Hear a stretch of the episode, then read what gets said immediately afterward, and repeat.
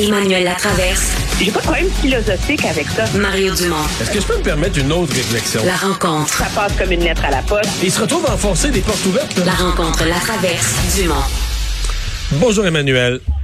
Bonjour! Alors, il y a cinq minutes, j'ai eu le bulletin météorologique spécial concernant la tempête qui risque d'être assez solide lundi. il n'y aura peut-être pas d'école.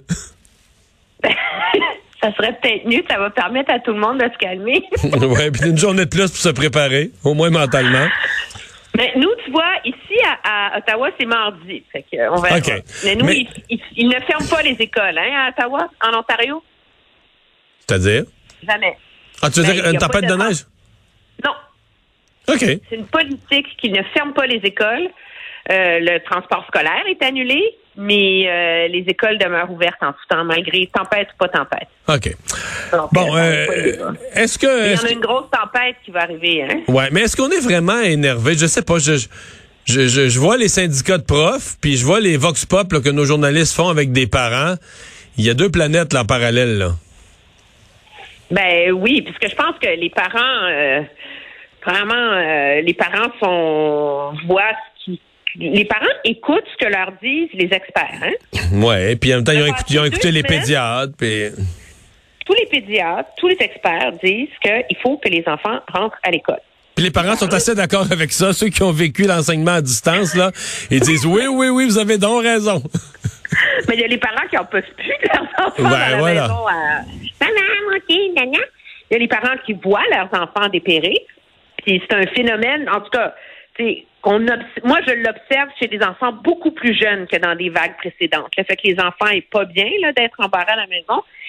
Mais là, euh, et donc, euh, puis à un moment donné, les gens connaissent tous quelqu'un qui a la COVID, c'est beaucoup plus répandu, puis comprennent que le risque n'est pas sur leurs enfants. Alors, il y a comme un, il y a comme une surenchère à un moment donné, puis où on peut refaire le débat sur la ventilation dans les écoles pendant mille ans, là, si on veut, mais objectivement parlant, là, moi, je pense que c'est un débat là, qui passe à 100 000 pieds au-dessus de la tête de la majorité de la population. C'est un, débat de, de, de syndicats, de gouvernement, de relations de travail. Là. Je vois pas une panique sur ce front-là en général. Non, non. Je pense que les parents sont bien plus, pas paniqués, mais inquiets de toutes les règles d'isolement. Puis là, si l'enfant revient positif, contact, va les tests, il va falloir le tester. S'il teste positif, il va falloir rester avec lui à la maison deux jours, cinq jours. Je pense que les parents sont bien plus là-dedans. Là. Mais là, en tout cas, c'est notre collègue euh, du journal de, de, Montré- de Montréal, Daphné Dionvien, qui l'a remarqué dans le briefing ce matin. Je vais t'avouer que moi, j'étais branchée sur ce briefing-là, puis j'ai cette information-là m'a échappé. Donc, bravo à elle. Les protocoles d'isolement des enfants, là, bonsoir la pénurie de main-d'œuvre qui s'en vient. Parce que là, si ton enfant, on va essayer de reprendre ça du début. Si ton enfant a un symptôme, tu le gardes à la maison, tu prends ton test rapide, tu fais un test, puis là... Il teste positif? Il teste positif, ben là... Là, c'est clair. s'isole, euh, là, ça, c'est, ça, c'est clair. Il teste négatif, tu es supposé attendre 48 heures, être sûr qu'il est vraiment négatif. Puis faire un deuxième test. Oui.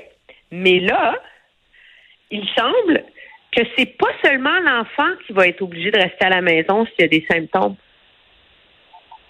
C'est toute Toute la le- bulle familiale. Ouais, mais là, Daphné, je lui ai parlé, moi, à l'émission tout à l'heure, à 15h45 à peu près, ou 16h.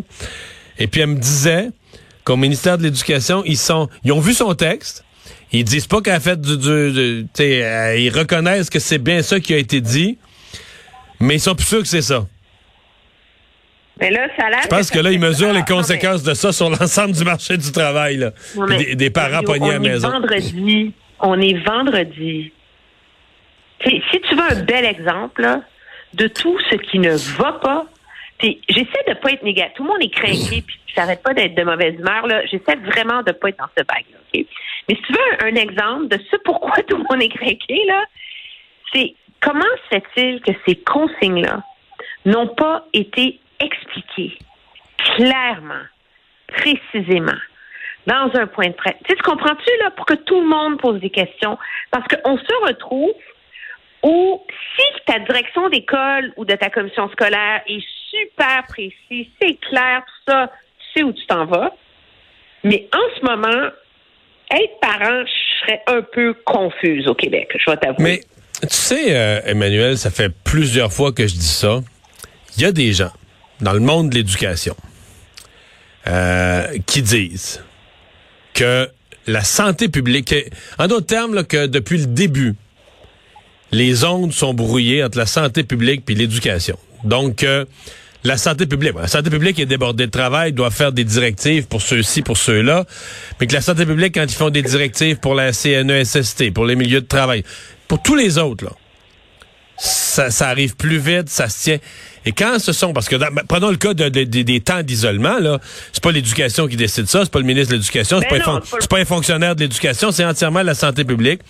Il y a des gens à l'éducation qui disent, à chaque fois que c'est pour les écoles, à chaque fois que c'est pour les éducations, là, pour l'éducation, ça arrive à la dernière minute, c'est tout croche, on sait pas. Euh, je sais pas qu'est-ce qui se passe.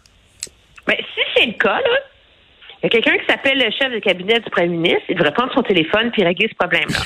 Parce qu'aux dernières nouvelles, la priorité du gouvernement, c'est de se poser C'est les les écoles, oui, t'as Alors, raison. on est déjà dans un contexte où les enseignants, eux autres, ils n'ont pas le droit à des primes COVID. Ils n'ont pas le droit de mettre les masques qu'ils veulent.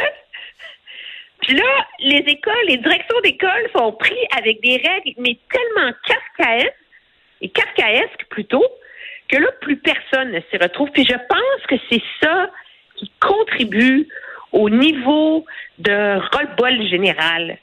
C'est comme si on nous dit qu'il y a un nouveau paradigme face à la COVID, mais on veut pas les risques qui viennent avec. Il y a comme une quadrature du cercle là-dedans, là. Et c'est ça qui devient assez euh, euh, assez complexe, je pense. Qu'est-ce que tu as pensé du passage de Marguerite Blais devant la coroner euh, Kamel aujourd'hui? Quand j'ai entendu ça, je me suis dit, bon, mais finalement, le chat est sorti du sac, là. C'est comme si elle a dit ce que tout le monde savait. Je veux dire, il y a- il y a- je veux dire, m- m- Madame McCann, Monsieur le sous-ministre Gendron, M. Arruda, ils peuvent s'évertuer là, à nous nommer des, à nous citer des lettres et des directives écrites dans un langage bureaucratique que personne comprend pour nous faire croire qu'on s'en était vraiment préoccupé des CHSLD. C'est vrai qu'ils s'en ils s'en sont pas occupés. Ben, Puis je- on l'a vu. Et donc, je, suis surpris par la réaction viscérale que cause son témoignage. Elle a dit, la- elle, a dit ce qui est évident. Mais l'avertissement, entre guillemets, du mois du mois de janvier, là, je me souviens d'avoir fait quasiment un sketch en ondes, de l'avoir lu. Là. C'est une ligne ou deux dans un document bureaucratique. Tu peux pas appeler ça un- un- un- une, une alarme qui sonne pour les CHSLD. là. C'est que tu as une révision générale que si la pandémie... Là, on est au mois de janvier, la pandémie est encore en chaîne, n'est pas ici, pas en tout. Puis là, on se dit, si jamais on se met en veille, là, en surveillance, elle devait arriver, là, il faudrait s'occuper là de tout. Là, Euh, là les CLSC, les ci, les ça et les CHSLD. Puis là, t'as dans des mots, là, moi je le dis en des mots simples, dans des mots incompréhensibles d'un langage bureaucratique, est-ce que ça, t'appelles ça, toi, un appel à l'action pour la CHSLD? Voyons, c'est une mention dans un document que- qui a été classé dans une filière. C'est là que Mme McCann n'aurait même pas dû, là, parce qu'elle a voulu montrer que, ouais, ouais, ouais, en janvier, on avait fait quelque chose, là, regardez, là, j'ai refouillé tous les documents, j'ai trouvé une ligne. Mais ça, c'est pas sérieux. C'est pas sérieux. C'est Marguerite Blais qui dit la vérité, là, c'est sûr. Mais je suis convaincue, et, et surtout quand, euh, quand un de ses argumentaires, c'est qu'on présumait que les CHSLD sauraient comment s'occuper de la COVID parce qu'ils étaient habitués aux éclosions, hein, la gastro, l'influenza, etc. Je veux dire, ça m'a, ça m'a rappelé des phrases. Je suis allée voir dans mes notes, c'était ce qu'on disait à l'époque. Alors, je suis surpris de la commotion soulevée par son témoignage. Je suis d'autant plus surpris que l'opposition demande sa démission. Parce que là, on va demander la démission de celle qui est candide et qui se drape pas dans un langage bureaucratique obtus et incompréhensible. Euh, c'est comme si on cherche des coupables. Euh, je, je suis pas certaine que ça va vraiment permettre à Mme Kamel d'éclairer le débat, ça c'est étant dit, là. Hmm. Mais, tu sais, la question c'est est-ce qu'il y a vraiment un si grand brouillard autour de ce qui s'est passé ou de ce qui s'est pas passé. Là. On a préparé les hôpitaux. On a fait toute une série d'actions connues pour préparer les hôpitaux. On n'a rien fait pour le CHSLD. On n'a pas vu.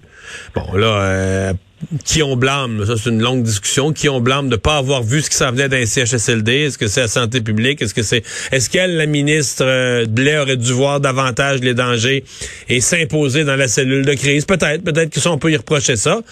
Mais moi, je pense qu'aujourd'hui, elle a dit la vérité, c'est que quand on s'est rendu compte de, ce qui se passait les CHSLD, il était tard. Ça, c'est, ça me paraît une évidence. Il était très tard. Oh. Oui, puis moi, je suis déçue par ailleurs que elle, qui est une grande euh, défenseur des droits des aînés, ait souscrit à la thèse que dans les CHSLD, on savait comment gérer des éclosions. Parce que c'est justement ce qu'on a appris, c'est qu'il n'y a personne qui comprenait comment faire comment faire euh, comment appliquer euh, des protocoles de, de, hum, de contrôle des infections. C'est comme si elle avait elle-même des lunettes roses face à son à ce à ce réseau qu'elle disait vouloir euh, vouloir changer. Moi, je retiens une chose de son témoignage. C'est dans son petit, ben c'est pas son point de presse en vérité, c'est sa déclaration après son son témoignage. Elle dit que hum, que l'enquête est importante et qu'elle espère que ça va changer la façon dont on s'occupe de nos aînés au Québec. Ouais, si t'es ministre des aînés, tu devrais être capable de changer la façon dont, on s'en occupe sans euh, sans passer ben, par euh, une. Euh, oui, mais j'ai un doute moi là-dessus. C'est-à-dire? Je je suis je je suis pas je suis pas certaine qu'à la fin de, du traumatisme de cette pandémie, puisqu'on est vraiment rendu dans le traumatisme institutionnel dans le réseau de la santé, qui va avoir un appétit et le courage de faire des réformes monumentales. Ouais. Ben, on va dire qu'il y en a déjà eu de fait. On a embauché 10 000 préposés bénéficiaires euh, avec des salaires augmentés. C'est ça la grosse action qu'on rappelle. merci Emmanuel. Bonne fin de semaine. Très bien. Au revoir. Bye bye.